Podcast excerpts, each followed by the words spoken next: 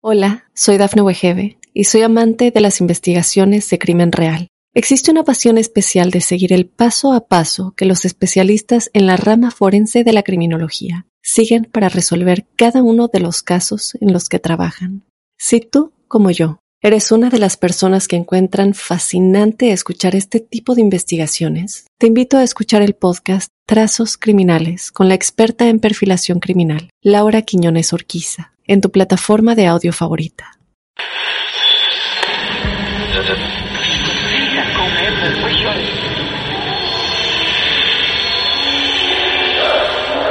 Esa casa está maldita. Hay alguien sentado en mi cama. Algo paranormal estaba pasando. El diablo estaba en mi cuerpo. Estaba en mi cuerpo.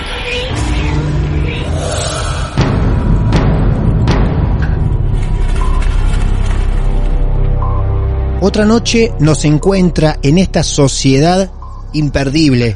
Nosotros como productores de este hermoso entretenimiento y ustedes como oyentes. Todos predispuestos a pasarla bien y una historia en el medio.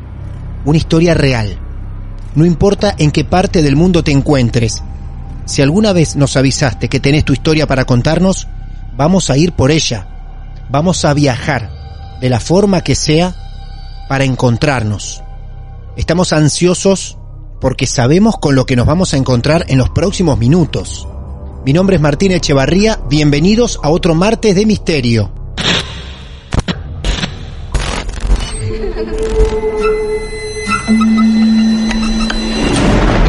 Los seres vacíos nos observan. Hasta hoy se registran muchos reportes de actividad paranormal en él. Veo cosas que no puedo explicar. Hay sentado en esa silla. Está aquí. El misterio está fundamentado en el silencio. Pero ya es hora de hablarlo entre todos. Esto es... Hay alguien en la casa. Martes de Misterio. Es divertido asustarse a veces, ¿no? Para la historia de esta noche, vamos a tener que hacer una combinación Argentina, México, Estados Unidos. Desde aquí partimos. Nos vamos a encontrar con una mexicana. Ella se llama Kenia y está ahora en los Estados Unidos. Kenia, bienvenida a la Argentina. ¿Cómo estás? Hola Martín, muy, muy bien, muchísimas gracias. ¿Cómo estás tú? Muy bien, un placer saludar a una mexicana que tiene cuántos años?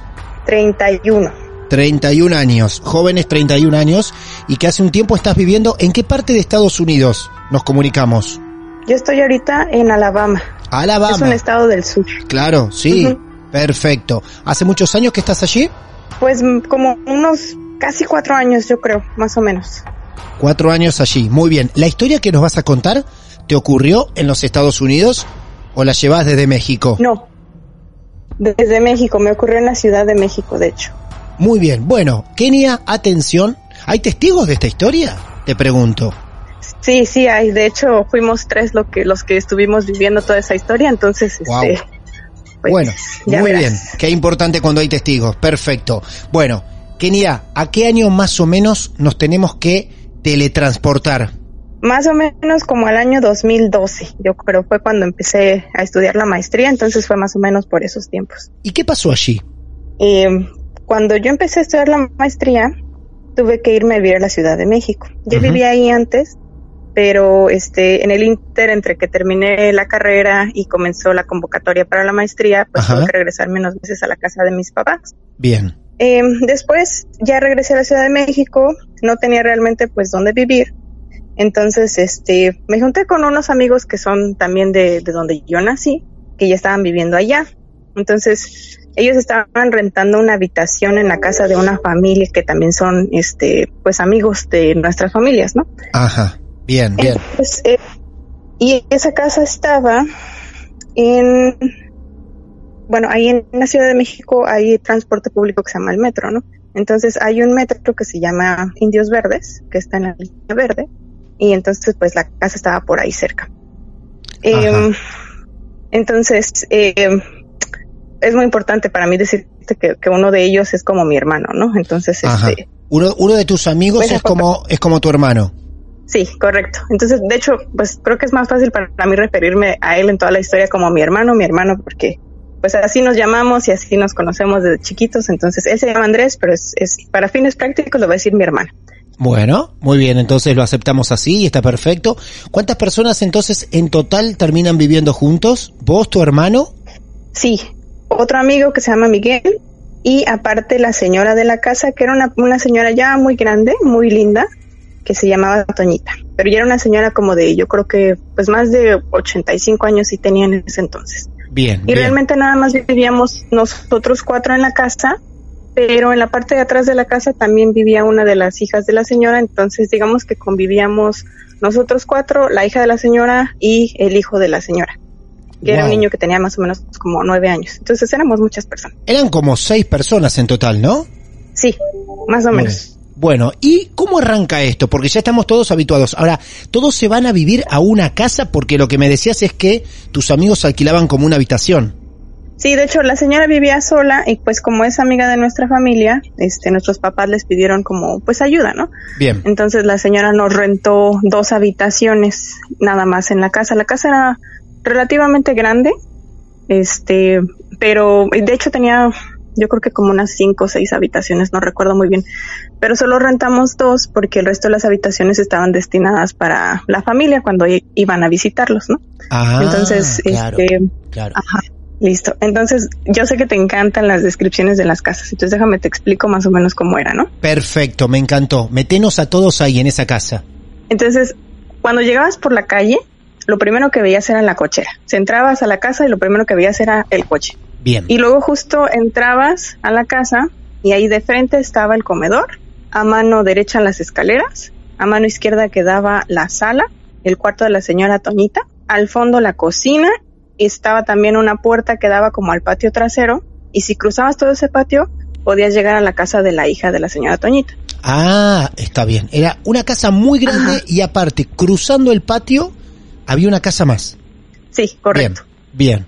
Y luego, debajo de las escaleras había un ba- baño, subías las escaleras y te quedaba al lado derecho uno, dos, tres, como cuatro cuartos y los cuartos estaban divididos por un baño. O sea, estaba cuarto, cuarto, baño, cuarto, cuarto. Y el baño, de hecho, comunicaba, a- el baño tenía tres puertas. Entonces, una puerta comunicaba a un cuarto, otra puerta al otro y una puerta más que daba al pasillo. Esto es importante para la historia después. Luego, al fondo del pasillo quedaba otra habitación pequeñita que era donde dormía Miguel. Y luego subías otras escaleras más y las escaleras daban a la azotea, pero en la azotea había un cuarto de servicio más o menos grande, que era donde vi- este, dormíamos Andrés y yo. Había otro baño completo y la zona de, eh, de lavado, ¿no? De las lavadoras y donde hacíamos toda la limpieza. Bien, de todos ellos, Entonces, ¿a quién, básicamente, ¿a quién considerabas tu hermano? Andrés, Andrés. con el que yo dormía. Bien, perfecto. Tu hermano, muy bien. Ajá.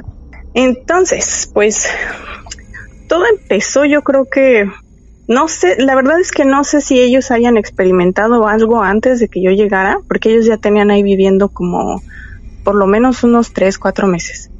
Eh, no estoy segura si ellos habían experimentado algo, pero cuando yo llegué empezamos a notar cosas como como cosas pequeñitas, de esas cosas que, que das por sentado y que dices, ah, sí, a lo mejor lo vi mal o escuché no sé, estoy distraído, este, cosas como del estilo de que pues, se nos perdían las llaves, así que las ponías en, en una mesa y luego te ibas y regresabas y las llaves no estaban y buscabas por todos lados, no salían y luego dos, tres días después las llaves ahí en la mesa, ¿no? Ajá. Entonces, pero, pero pues eso como que no tiene mucha importancia, no puede pasar. Luego empezamos a escuchar como pasos en la escalera, pasos así de alguien que subía como, como al baño donde, donde estábamos nosotros, Sí, sí, sí. pero, pero pues igual como éramos muchos y luego el hijo de la señora, el, el chavito, a veces subía, estaba con nosotros en el cuarto, o platicábamos o jugábamos con él y eso, entonces este, pues se lo atribuíamos a él. Ah, mira. Pero eran, eran pasos como, pues como pesados, ¿no? Entonces, sí era, era tipo así como, no son pasos de un niño, pero yo creo que es el- así. ¿Esos pasos se escuchaban en algún momento del día en especial? ¿Más a la noche o en cualquier hora del día? En cualquier hora, Ah. cualquier hora, no importaba realmente. Lo más extraño era cuando era en la noche, porque pues ya el niño ya estaba en su casa, ya Claro. teníamos llave todos, Claro, entonces era claro. como raro, ¿no? Por eso te pregunto, claro, porque si era en algún momento de la noche, altas horas, es raro que un niño a esa hora esté subiendo y bajando las escaleras, ¿no? Sí, así es. Claro. Entonces, bueno. Y luego pues empezamos a escuchar ruidos, ¿no? Así como golpes, puertas que se azotan, este, murmullos, voces. Mm, Pero igual, o sea, como nosotros estábamos en la azotea, pues mucho de eso, y, la- y parte de la azotea estaba descubierta, pues mucho se lo atribuíamos al viento, ¿no? Así, ah, pues es el viento, nos está azotando a la puerta, este, pues, qué sé yo, el mismo viento entre las ventanas se escucha como voces. Todo, todo lo justificábamos, ¿no? Claro. Que bien. aparte, aparte, pues yo en lo que trabajo y lo que estudié, tengo que estar como con el método científico todos los días, ¿no? Entonces para mí era como muy difícil aceptar que algo así estuviera pasando. Claro, a como que todos, decía, no, tiene que haber una explicación. eso, a todo le buscabas una explicación racional. Sí, sí. Y así soy yo aparte, entonces no, pues no quería como aceptarlo, ¿no? Claro. Entonces, esto estuvo pasando así, todos los días pasaba algo, todos los días pasaba algo. Pero entonces el, el, digamos que el primer evento así que tuvimos que dijimos, esto está extraño, fue un día que estábamos en la cocina, los tres cocinando, yo estaba lavando los trastes, termino de lavar los trastes, pongo uno de los platos hasta- eh, como hasta el final de donde escurres los trastes, pegado a la pared. Entonces me volteo a platicar con ellos y el plato sale volando. ¿Sale volando Pues no, o se cae? Sí, sale volando. No sale volando. Y yo lo levanto, los volteo a ver a ellos, este, ponen cara de susto, yo me río y les digo, lo puse mal. Y entonces lo vuelvo a colocar. Vuelve a salir volando. A, a Y ver, lo vuelvo a levantar. a ver, a ver, Kenia, eh, ¿sale volando significa que el plato se eleva en el aire?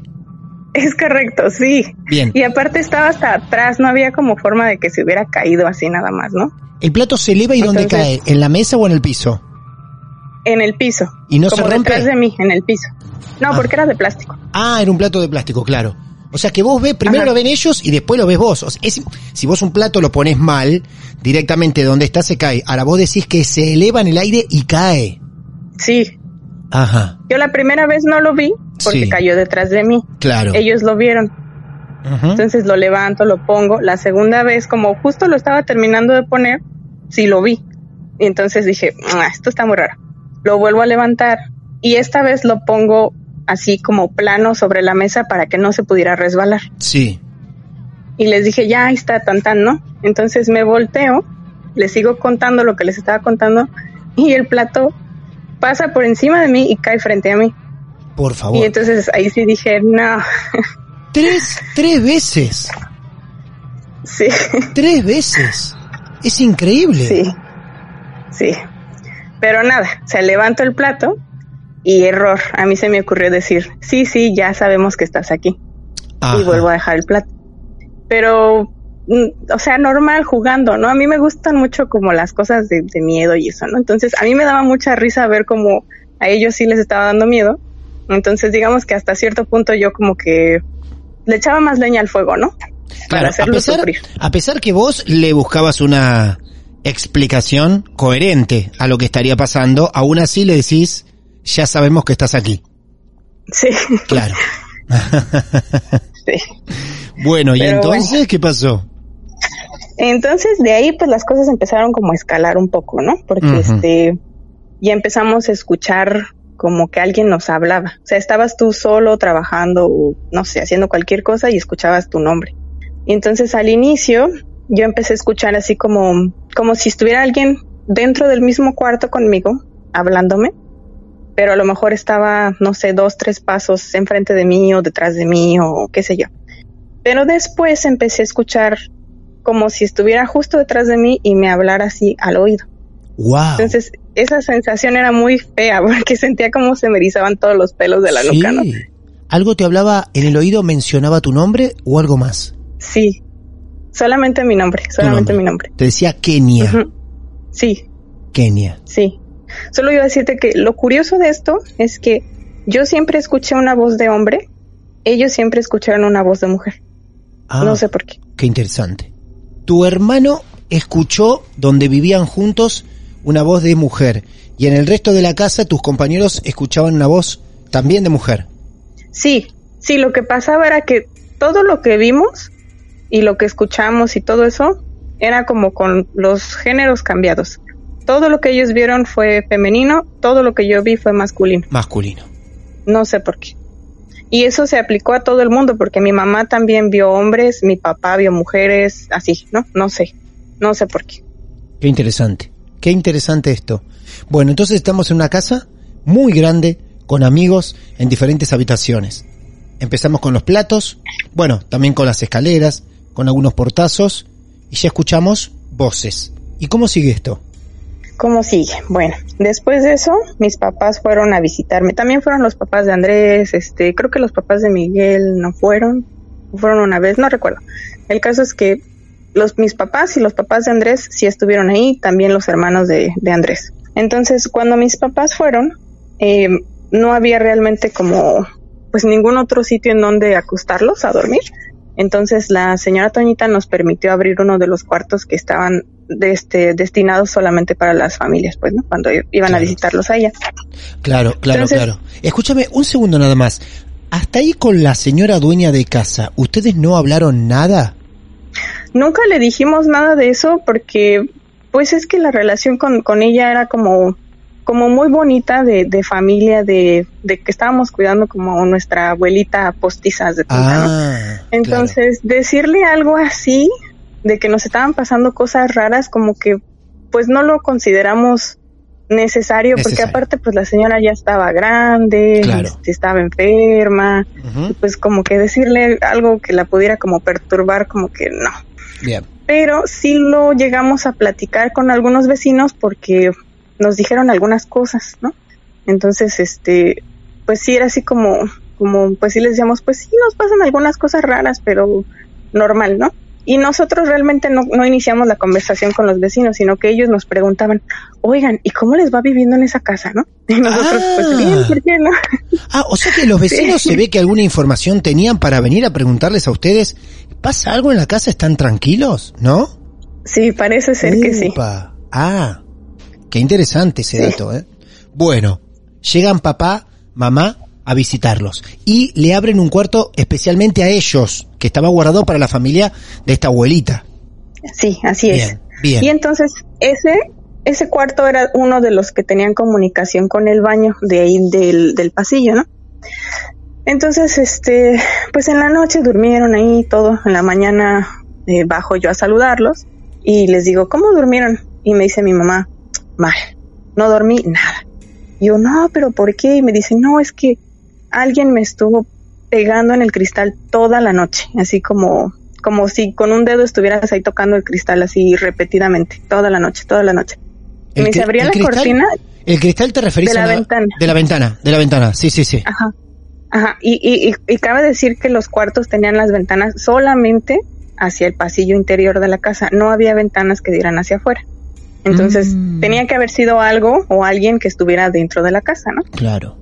Y entonces me dijo, no, es que no sé por qué estuvo toda la noche así. Yo abría la cortina, no veía nada, dejaba de escuchar el ruido, cerraba la cortina y otra vez, ¿no? Y pues yo le dije, ay, es que seguramente es porque hace frío y las cortinas, las ventanas tienen barrotes de metal y está tronando el metal o qué sé yo, ¿no? Igual, así como que traté de, pues de no tomarle importancia. Después me dijo mi mamá también que en la noche, ah, porque me dijo, oye, también, no es posible, ¿no? Este, ¿quién está en el otro cuarto? Y yo, ¿cómo que en el otro cuarto? Me dice, sí, sí, el cuarto que da, o sea, que, comunica también con el baño. ¿Quién está durmiendo ahí? Y yo, ¿por qué? Y me dice, pues es que cuando yo estaba en la noche en el baño, alguien se metió. Y yo, ¿cómo que alguien se metió? Y me dice, sí, sí, sí. Escuché cómo se abrió la puerta y se metió alguien y vi como una sombra. Y este, porque haz de cuenta que el, el baño estaba dividido, Sí, estaba de la siguiente forma. Por el pasillo, sí. cuando abrías la puerta, lo primero que veías era como el, el lavabo. A mano izquierda quedaba eh, la taza de baño y a mano derecha la zona para bañarte, la regadera y eso. Y estaba dividido como por un muro, este, la regadera y el baño, un muro que no llegaba hasta el techo. Ajá. Quedaba un espacio así como, como dividido, ¿no? Claro. Este, y no tenía, no tenía cortina, no tenía nada, ¿no? Y del otro lado de la, reca- de la regadera estaba la otra puerta para el otro cuarto. Entonces mi mamá dice que del otro cuarto alguien entró, ¿Al baño? andaba por la regadera, ajá, Claro, claro. y medio se asomó, la vio y se escondió y le corrió. Pero no pudo ver como realmente la cara de alguien, sino como que percibió el movimiento y vio la sombra, ¿no? Claro, era un baño, dice, era un baño "No". compartido entre dos cuartos, ¿no? Sí. Y tu mamá estaba dentro del baño y escucha que algo entra, o no sé, alguien o algo entra al baño mientras ella estaba ahí. Sí, así es. Y entonces me dice, pues es que, pues no está bien, ¿no? O sea, yo estaba ahí y tenía la luz encendida y se veía, ¿y por qué se metieron, no? Y yo le digo, no, pues este, pues cómo te digo, ¿no? Que ese baño, más bien esa puerta está cerrada, ¿no? Digo, no, no se pudo haber metido nadie porque la puerta está cerrada, el cuarto está cerrado y lleva semanas cerrado con llave. No hay forma de que hubiera alguien ahí adentro. Y mi mamá, si yo te juro que lo vi, que no sé qué, y yo, ah, digo, no, yo creo que estabas cansada, estabas dormida, me estás diciendo que no pudiste dormir bien, Claro. este, Claro. no fue nada, ¿no? Pero igual, se me hizo raro, porque dije, esto sí ya está como, como que ya están escalando las cosas más, ¿no? Entonces, tiempo después, empezamos a, a empezamos a tener las conversaciones con los vecinos, Ah, porque empezamos a ver, o sea, ellos se dieron cuenta de que cuando nosotros llegamos, llegábamos de la escuela o de cualquier lado, este, yo sobre todo volteaba para el techo y veía como que había alguien ahí en la, en, asomándose por la azotea, ¿no? Y yo, y, pero como yo veía a un hombre o una silueta que se asemejaba a un hombre, pues yo se lo atribuía, pues es Andrés o es Miguel, ¿no?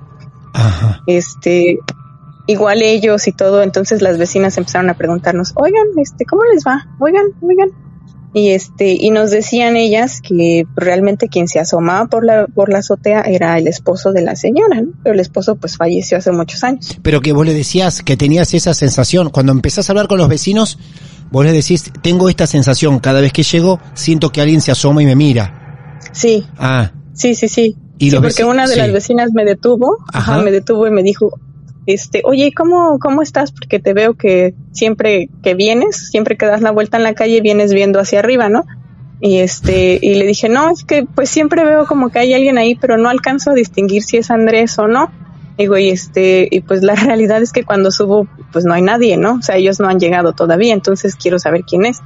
Y me preocupa porque este pues quién se nos metió no porque no había hombres más que ellos dos y pues si ellos no estaban pues quién más se metió y entonces este ya me decían no este pues es que pues es que es el señor es el esposo de la señora y yo así ay sí por favor no y este claro. es lo que me Ahora, decían Ajá. Vos sabés que me llama, Kenia, me llama mucho la atención lo pendiente que estaban los vecinos de ustedes. Porque primero que te pregunten, después que no solamente te pregunten, sino que aparte estén estudiando tus movimientos cada vez que llegas a la casa. Es un detalle muy particular que yo lo pienso como vecino en mi barrio, ¿no? Acá mismo en el estudio. Es, es un detalle muy particular que te digan cada vez que te veo llegar estás mirando para arriba. Los vecinos los observaban bastante a ustedes. sí sí sí de hecho sí Claro. estaban como muy preocupados por nosotros y siempre nos preguntaban cómo están, cómo se Sí, sienten, sí, necesitan algo. Claro, este, ajá. claro. Escúchame, te dice entonces que es el, el marido de, de esta señora, de esta abuelita, de la dueña de la casa, y vos no le crees. Sí. No, yo no le creí, porque aparte, este, pues yo al señor no lo conocía, no lo conozco, no, no te puedo decir con seguridad si era él o no. Y por las cosas que pasaron después, yo creo que no era. Yo creo que era algo más fuerte. Bueno, uff, nos seguimos preparando entonces para lo que viene. ¿Cómo sigue esto? Sí. A ver. Entonces, después de eso, lo que empezamos a escuchar fue como un caballo fuera de la habitación. Es la primera vez que me encuentro con un caballo o un sonido de un caballo en medio de la historia. ¿Cómo es eso? ¿Un caballo? Pues, pues, ¿qué te digo? O sea, se escuchaba como, literal, como si estuviera caminando en la azotea y luego como si se acercara a la puerta de nosotros y resoplara. Así se escuchaba. Los Entonces, dos, la primera vez, vos y tu hermano interpretaban lo mismo.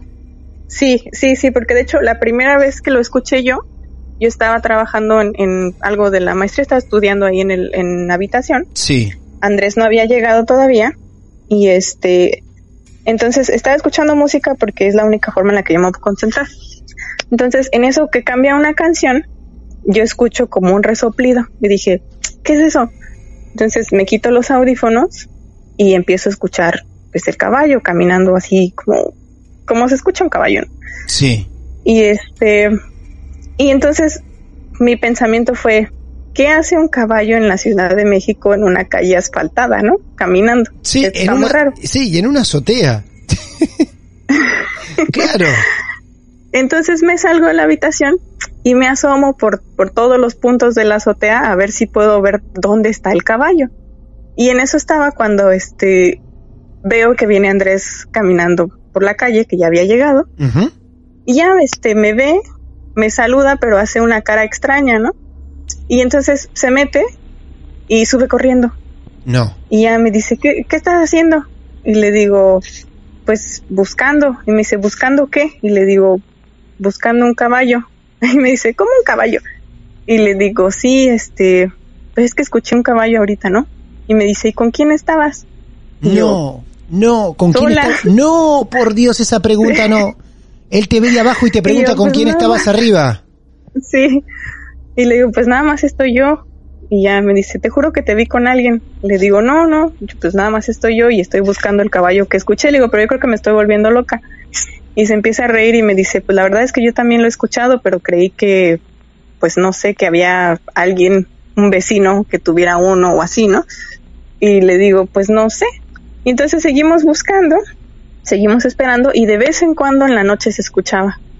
Mm. El caballo casi siempre lo escuchamos ya como al atardecer o en la madrugada o digamos como que ya cuando el sol se estaba empezando a, a meter era cuando escuchábamos ese ruido. Qué locura, qué locura. Aparte que lo escuchen los dos. Y tan claro debería ser el sonido del caballo que no haya forma de confundirlo con otro sonido. Pues no, y es que te juro que se escuchaba como si estuviera ahí, afuera, afuera de la habitación. Respirando atrás de la puerta de la habitación. Sí, prácticamente. Entonces ahí sí yo ya empecé como a, a pensar que tal vez, tal vez había algo extraño en la casa, pero todavía no lo, no Ah. lo confirmaba, ¿no? Vos, o sea, vos con todo lo que estaba pasando, ¿no? Con que tu amigo dice que desde la calle ve que alguien había en la habitación con vos. ¿Sí? Lo ve desde la calle. Con los vecinos y su información que tenían con respecto a la casa, el caballo que aparecía, que desaparecía, más todo lo que contaste, más lo que cuenta tu mamá, incluso la ventana, el baño, aún así dudabas. sí, la verdad es que sí, todavía como que no, no me la creía. Entonces me pregunto, ¿qué tuvo que haber pasado para que dejes de, de dudar o empieces a creer? Para allá voy. Después de eso, también cabe mencionar que, que este mi hermano le regalaron unas tortugas. Esas tortugas las teníamos en el cuarto y se empezaron a enfermar.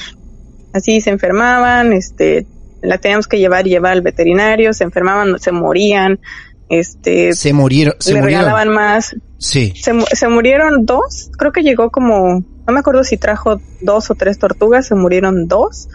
Luego le regalaron otras tortugas más, se volvían a enfermar y les poníamos de todo, o sea, las llevábamos porque los dos somos, este, pues, muy fans de los animales. Sí. Entonces, este, hacíamos de todo para ayudarlas, las llevábamos al veterinario, este, tenían tratamientos especiales, que pastillas de calcio y no sé qué más cosas, ¿no? Primero no querían comer y después tenían como, como si fuera una especie de pelucilla blanca que se les hacía alrededor de la, del caparazón. Sí. Y cuando las llevábamos al veterinario nos decía que no tenían nada, que estaban bien, que no había ninguna razón por la que estuvieran haciendo todas esas cosas. Y luego nos dijo que probablemente era estrés. Entonces las cambiamos a, a un lugar mucho más grande para que estuvieran como con más libertad.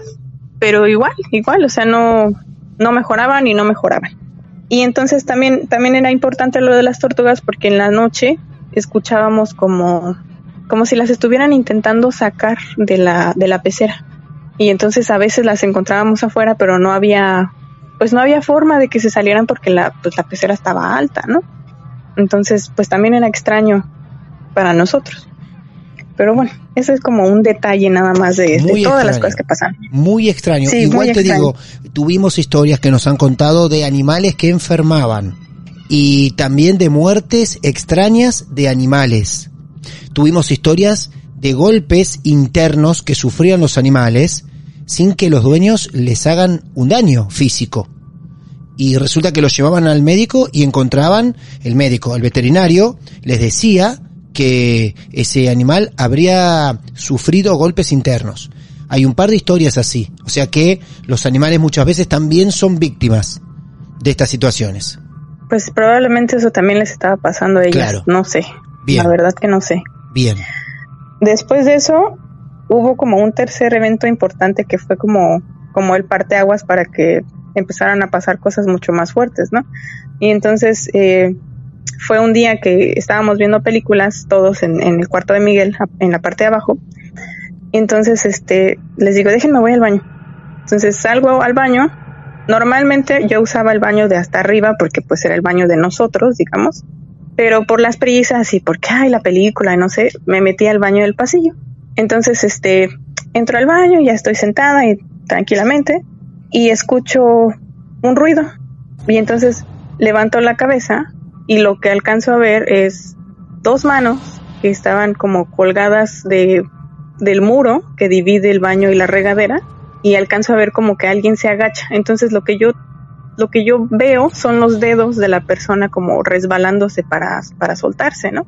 Como si alguien se hubiera estado asomando por encima para verme Sí, sí. y al, al ver que yo los veo, este, pues se agacha, ¿no? Claro. Y lo último que ves son los dedos. Los dedos. Ah, Alcancé a ver como un poquito de la cabeza Qué y los dedos. ¿El mismo baño, dije, el mismo baño de tu mamá? Sí, el mismo baño, Qué impresión. el mismo baño. Qué impresión. Entonces, este, pues termino de hacer mi asunto lo más rápido que puedo, me levanto, Sí. me asomo detrás de la, pues para donde vi que, que se escondió esta cosa, pero no había nada, ¿no? Y entonces trato de abrir la puerta que, que, este, comunica los, los cuartos con el baño y está cerrada con llave. Y entonces salgo, trato de abrir la puerta del cuarto por fuera y está cerrada con llave. Y no había nadie, ¿no? O sea, no, Claro. ese cuarto no se había abierto ya en meses, ¿no? Claro. Entonces, ahí sí, ahí sí me asusté. Ahí Y sí. dije, esto sí está raro, esto sí ya como que ya sí me habla de algo diferente, algo que está pasando en la casa. Y entonces este les conté a ellos y a partir de ahí Miguel ya no quería entrar a ese baño, ¿no? Ya siempre, siempre subía al baño de nosotros. Claro. Este, Lógico. La dueña de casa que se llamaba ¿cómo? Antonia, de- le decíamos de cariño Toñita. A todo esto, Antonia, la abuela, la dueña de casa, que seguía sin enterarse de todo esto. Sí, sí, porque de hecho ella, este, ella realmente casi ya nunca salía de su cuarto. Ajá. Entonces, digamos que los únicos que vivíamos en el resto de la casa éramos nosotros tres. Entonces no, pues no había forma de que ella se enterara si nosotros no le decíamos. Claro. Pero pues te digo, no, no consideramos como, no queríamos como asustarla ni preocuparla ni nada, ¿no? Entonces no lo, no lo platicamos con nadie. Bien. Este, después de eso, a mí me empezaron a salir muchas ronchas, así en, en todo el cuerpo. Entonces, este, fui con el dermatólogo y el, el- ellos me dijeron que este, que era estrés, que era como una especie de alergia por estrés. Y pues me pareció lógico porque pues estaba en la maestría, estaba bajo mucho estrés, en la casa estaban pasando muchas cosas muy raras. Claro, claro. Y entonces este dije, pues es normal, ¿no? Este, esto es importante también, después vas a ver por qué. Entonces, después de eso lo que empezamos a ver ya fue como como cosas ya así bien descaradas, ¿no? O sea, ya este entrábamos al cuarto y nos aventaban la ropa del closet, este nos movían las cosas del lugar así de que, de que estás, estás tú sentado, ponle, no sé, estás viendo la televisión, pones el control en la mesa, volteas a decirle algo a alguien, vuelves a voltear y el control ya no está. El control está ahora, no sé, dos, tres metros más allá de donde Sí. lo habías dejado tú. Claro. Cosas así súper descaradas, ¿no? Este, empezamos a ver ya también como sombras que se cruzaban por toda la casa, este, no sé, toda, cualquier cantidad de cosas así. Y entonces, este, ya en ese punto, yo ya había, cuando, cuando a mí me pasó lo del baño, yo empecé como a negociar, digamos, con lo que sea que estaba ahí viviendo. Y yo decía, cada vez, cada vez que yo estaba en el cuarto sola y me pasaba algo, le decía, ay, déjame en paz, es que estoy trabajando, tengo cosas que hacer, no me estés molestando, este, yo no te hago nada a ti, déjame en paz, ¿no? Y ya después cuando empezaron a escalar las cosas, pues yo empecé como a insultar. Ah, te enojabas. Pues, me enojaba, ¿no? Sí, me enojaba así de, ay, otra vez ya vas a empezar con tus cosas, este, no sé, ya sabes cómo somos los mexicanos también, ¿no? Entonces, este, ahí le soltaba toda la letanía de groserías que me sabía. Eh, pero, pues eso no fue bueno, porque a, a, partir de ahí yo empecé a tener parálisis del sueño todas las noches, todas las noches. Y las ronchas se empezaron a extender a todo el cuerpo, se empezaron como, como por las piernas y ya, ya tenía hasta en el cuello ya te digo, o sea, era, era muy feo y aparte como me daban mucha comezón, era, era terrible. Este, después de eso, ya me pasó a mí lo que me hizo salirme de la casa. ah, un día. Ocurre algo que hace que vos te vayas de la casa. Sí, sí. de plano dije, yo ya no puedo vivir aquí. Ah, mira vos, este vos, pero vos no eras la que no creía en todo esto y tenía una explicación racional, sos la primera en irte. Sí. claro. Precisamente. Sí, justo, justo. Este, lo que pasó fue que un día, eh, justamente era, creo que era el día de la Virgen de Guadalupe, porque habíamos salido como la basílica, nos quedaba ahí unos cuantos pasos, este, habíamos salido a, pues a ver llegar los peregrinos y todo eso. Entonces, este, nosotros tres andábamos como en un, en un, este, en un estado de ánimo como muy positivo, muy bonito y muy de, ay, este, pues no sé, nos queremos mucho, somos la mejor familia y qué sé yo. Entonces, este, regresamos, hicimos una cena de, de pre Navidad y pre Año Nuevo porque pues de todas formas nos íbamos a ir de vacaciones con nuestras familias y estuvimos despiertos un buen tiempo, yo creo que como hasta, por lo menos como hasta la una, dos de la mañana platicando. Ya después, este, Miguel se fue a su cuarto, y nosotros nos acostamos a dormir, pero yo no me podía dormir. Yo de por sí tengo insomnio. Entonces, este, y empiezo a escuchar que sube alguien por la escalera. Y se escuchaba claramente cuando Miguel subía al baño porque este, se escuchaba cómo se abría la puerta, cómo encendían la luz del baño, este, todo, todo, todo, ¿no? Entonces, sigo escuchando los pasos, pero llegan hasta la puerta del cuarto. Y entonces, este, pues yo me quedo así como agudizando el oído para ver qué es. Y le pregunto, Miguel, ¿eres tú? Y no me contesta. Entonces vuelvo a preguntar, Miguel, ¿estás ahí? Y no me contesta. Para esto Andrés estaba muerto, completamente dormido, así, ya estaba hasta roncando, ¿no? Entonces, este, empiezo a ver que se forma como una sombra o masa negra en la esquina de la, del cuarto, ahí justo en donde estaba la puerta, como si estuviera entrando de fuera, ¿no? Este, entonces, pues a mí se me hizo como muy raro y dije, ¿qué es eso? Entonces me, me levanto, o sea, me incorporo, me siento en la cama y empiezo, o sea, me hago hacia adelante como para tratar de, de, de ver bien qué es eso que se está formando y luego puedo distinguir que la sombra viene hacia mí. Entonces, este, cuando llega al pie de la cama, pues ya me dio, me dio miedo, ¿no? Entonces, este, recojo las piernas y, le digo, no me toques, no me toques, ¿no? Entonces, este, estira, no sé si los brazos, las manos, no sé, ¿no? Pero me toma de los tobillos, me jala, me acuesta en la cama, me levanta las piernas así como en un ángulo.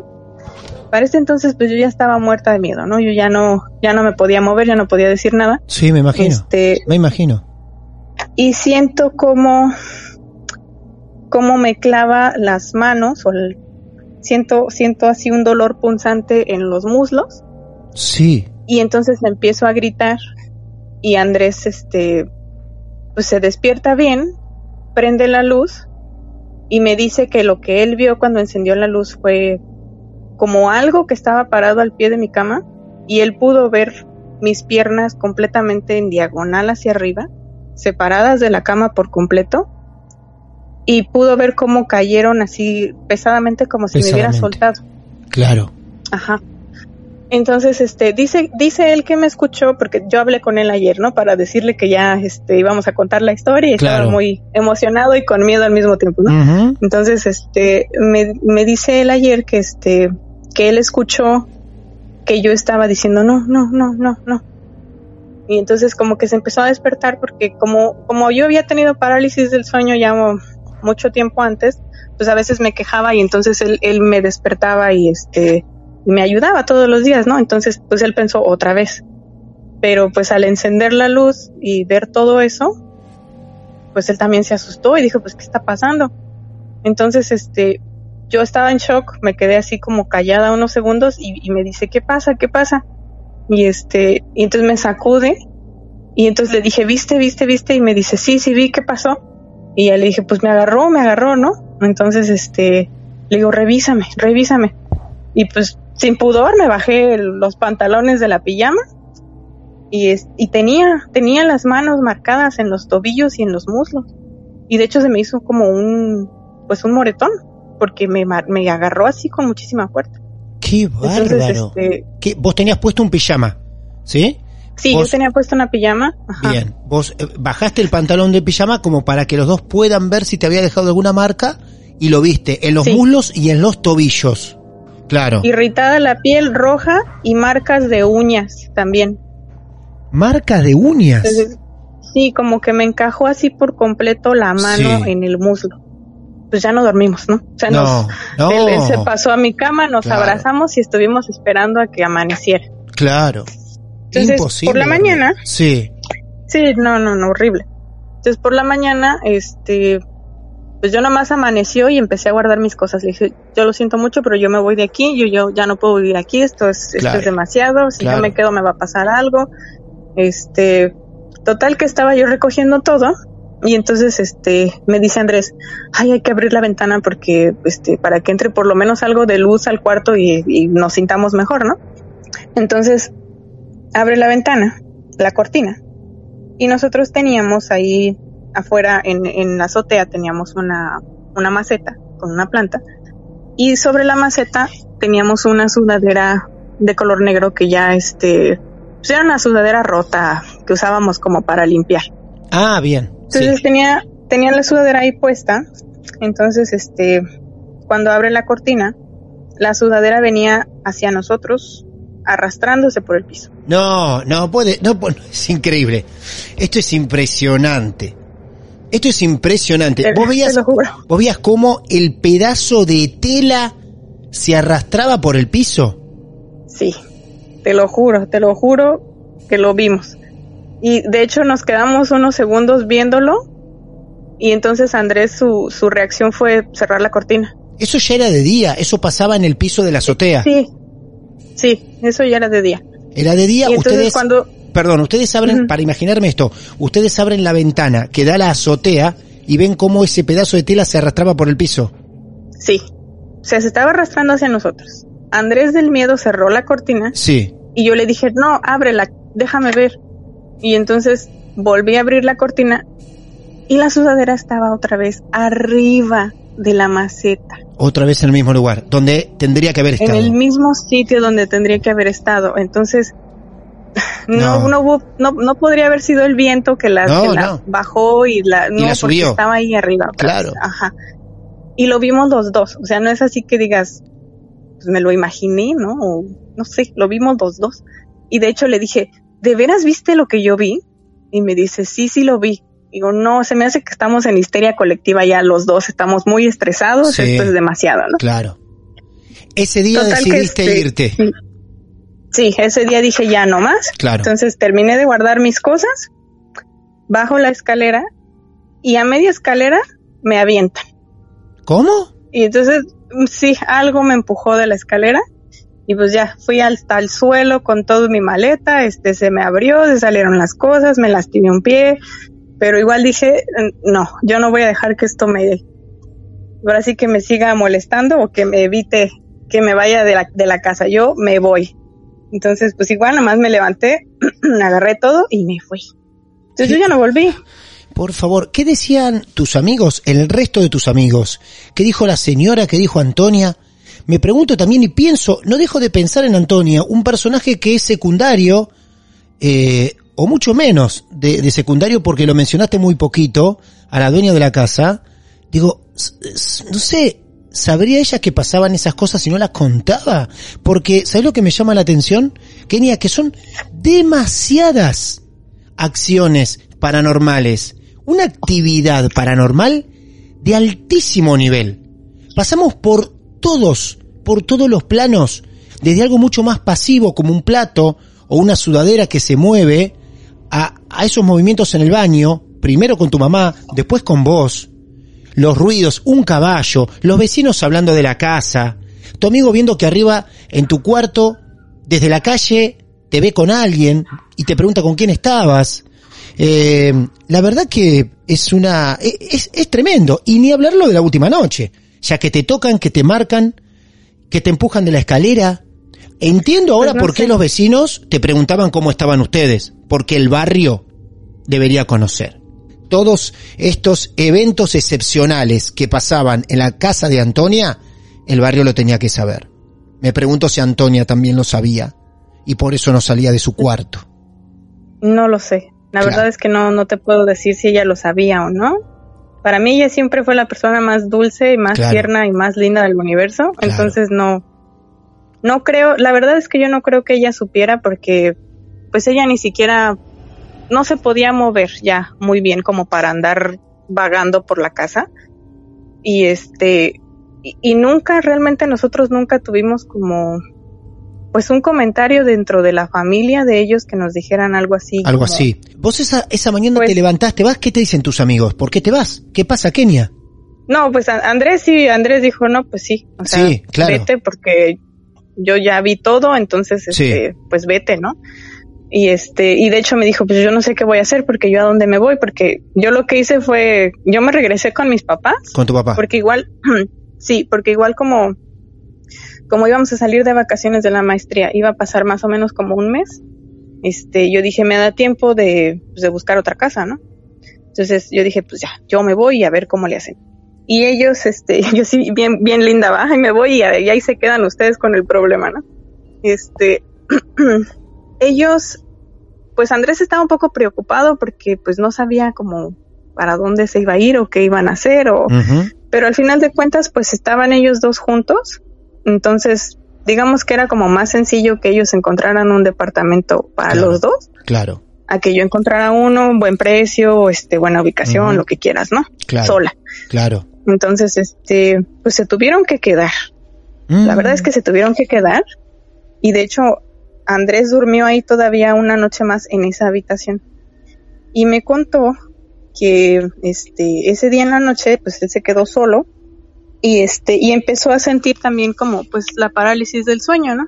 Él dice que él sí estaba dormido y que, que lo que él tuvo fue un sueño. Pero también fue un sueño más o menos fuerte. Entonces, este, lo que me contó fue que él empezó a soñar que había como una masa oscura que se le quería meter, literal así, que se le quería meter. Entonces dice que este, pues que la masa lo intentó, lo intentó, logró metérsele y este, y se sentía muy mal. Entonces dice que su, su abuelita, que también ya había fallecido, apareció en su sueño y le dijo, este, no hijo, eso no es para ti, este, sácalo, eso no, no lo debes de tener tú, sácalo, sácalo, sácalo.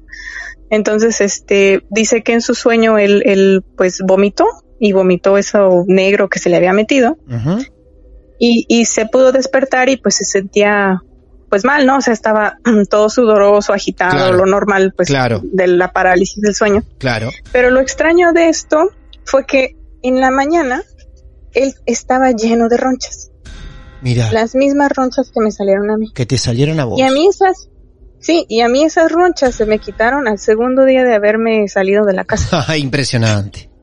Impresionante. Entonces no sé. Claro. Él duerme una noche más ahí y se va. No, No. se quedó como un mes. Ah. Y, y él te iba contando lo que le iba pasando en la casa, vos le ibas preguntando, imagino. Sí, yo, sí, yo le iba preguntando. Entonces, este, se quedó una noche más en la habitación de arriba. Ah. Y ese día en la mañana agarró todas sus cosas, todo lo que pudo, y lo bajó y se quedó con Miguel en el otro cuarto. ¿Y se le tranquilizan las cosas a los dos? Sí, se le tranquiliza más o menos un poco el, el, el asunto, pero sí me dice que cada vez que él subía a la habitación de arriba por cualquier cosa, así, no sé, este, algo de su ropa o un libro que tenía arriba, cualquier cosa, la habitación siempre estaba cada vez más desordenada. O sea, de pronto encontraba la ropa tirada, Mm, de pronto los libros deshechos, Claro. este, las camas Claro. deshechas, y ya no subía nadie. Entonces, pues estaba muy raro. Claro. Después de eso me dice que este que lo que ellos quisieron hacer porque pues no se querían ir porque este pues la señora Toñita, ¿no? No la querían dejar sola. Lo que ellos quisieron hacer fue este llamar a un sacerdote para pues bendecir la casa y sentirse más tranquilos, ¿no? Entonces dice que este pues que fueron a, a la iglesia y estuvieron platicándole a un sacerdote todo lo que nos pasó en la casa y pues él les dijo que pues que no eran sus ligas, que él no podía que él no podía, no tenía las facultades para ayudarlos y que lo mejor era que se fueran de la casa. No quiso ir a, a bendecir la casa. No, quiso ir a la casa. No quiso ir a la casa. ¿Qué sabría ese barrio? ¿Qué sabría ese sacerdote? ¿Qué intuía ese sacerdote? Me genera mucha intriga el barrio. Deben haber conocido gente que la pasó muy mal ahí. Y te digo algo, por más que a vos te suene muy dulce, Antonia, todo, a mí me queda dando vueltas también que Antonia algo debería saber. Algo debería saber. Porque... No, mira, yo la verdad no creo porque No crees. este yo yo conozco a toda la familia, este son amigos de mis papás, es una familia súper linda, nos quisieron ayudar, este nos abrieron las puertas de su casa. Yo más bien creo que ahí fue una situación diferente. No sé si alguien alguien de los vecinos o no sé que el terreno de la casa hubiera estado no sé. Sí. Pero yo, yo, yo, yo personalmente yo no creo que la familia haya tenido nada que ver en todas esas cosas que nos estaban pasando. Qué bárbaro. no- Qué bárbaro. ¿A tus papás cuando te vas a vivir con ellos le contás por qué te vas? ¿Y le decís? Sí. Claro. ¿Y tu Sí, mamá? sí, sí. Y tu mamá te creyó de inmediato.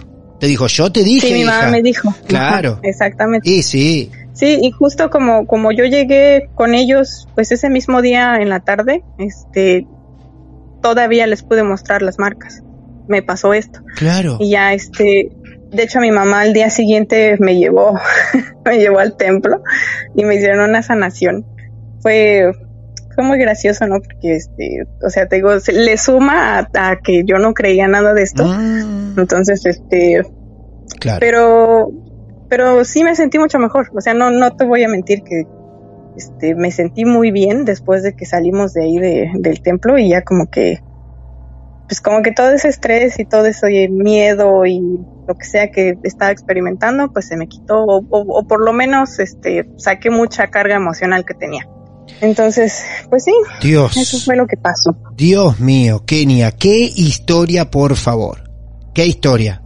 Tan sorprendido como aquellos que la están escuchando en este mismo momento, no teníamos idea lo que nos ibas a contar y acá estamos con una sorpresa admirable, impresionante. Qué cantidad de eventos paranormales allí, en la casa de la abuela Antonia, que allí debe seguir Así ella. Qué bárbaro. Tus amigos ya no están más ahí, ¿no? No, no, ellos, ya está. ellos se quedaron hasta, hasta el momento en el que el sacerdote les dijo. Sí, cuando el sacerdote les dijo, yo no puedo hacer nada para ayudarlos, mejor váyanse. Este, pues Se ya ahí los dos lo pensaron bien y mejor se fueron. que un sacerdote te diga, acá no puedo hacer nada, váyanse, yo ni lo dudo. Y me fui. Impresionante. Impresionante, Kenia. Tremenda historia. Te agradecemos tanto que hayas compartido esto. Seguramente te hayas tomado el trabajo de memorizar o de tener tus apuntes cercanos porque la verdad está bien que son cosas que no se olvidan, pero nos regalaste cada detalle asombroso que te puedo asegurar que estuvimos ahí, ¿eh? En cualquier parte de la historia estuvimos ahí. Así que, Kenia, la verdad que fue un gustazo escucharte hablar y también que hayas sentido la confianza necesaria para contarla en nuestros martes de misterio. No, muchas gracias a ustedes. Y la verdad es que no fue tan fácil, ¿eh? Yo creo que si mi hermana no te hubiera estado contactando y, y me hubiera estado diciendo a mí casi todos los días, la vas a contar, la vas a contar, no me animo porque Claro, fueron muchas cosas Claro. y, y la verdad es que todavía me cuesta trabajo como aceptar que pues sí vivimos eso. Lo viví, ¿viste? lo vivió Andrés, lo vivió Sí. Miguel, lo vivimos todos, no nos lo imaginamos y pues tengo que empezar a aceptar que pues fue real. Para nosotros por lo menos fue muy real. Fue muy real. Kenia, te mandamos un beso enorme de Argentina a los Estados Unidos. Viva México, cabrones. Y un abrazo también. Gracias y un placer nuevamente. Gracias. Un abrazo y un beso a todos argentinos, los queremos mucho. Muchas gracias. Igualmente, hasta luego. Hasta luego. Realmente no nos esperábamos esto. Una historia tan larga, tan intensa, que nos haya llevado por distintas situaciones. Yo creo que hoy acá tenemos que sentirnos casi unos elegidos por vivir cuatro, cinco, seis historias en una misma historia. Gracias por la confianza. No tenemos otras palabras, porque la verdad que ustedes sientan como Kenia la confianza en compartir esto con ustedes, acá nos sentamos a creer.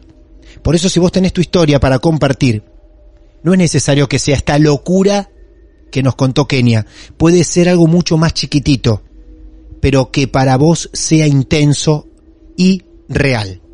Sus historias nos mantienen vivos. Sus historias escriben nuestra historia. En redes sociales, arroba martes de misterio, Instagram, Facebook, Twitter, o nos mandás un correo privado, martesdemisterio arroba gmail.com. Allí nos pueden contactar y anotarse en una lista de espera larga para encontrarnos en una charla. Mi nombre es Martín Echevarría. Qué placer es escucharlos. Esto es Martes de Misterio y nos despedimos hasta la próxima.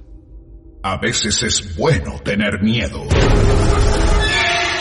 Martes de Misterio. Hola, soy Dafne Wegebe y soy amante de las investigaciones de crimen real. Existe una pasión especial de seguir el paso a paso que los especialistas en la rama forense de la criminología siguen para resolver cada uno de los casos en los que trabajan.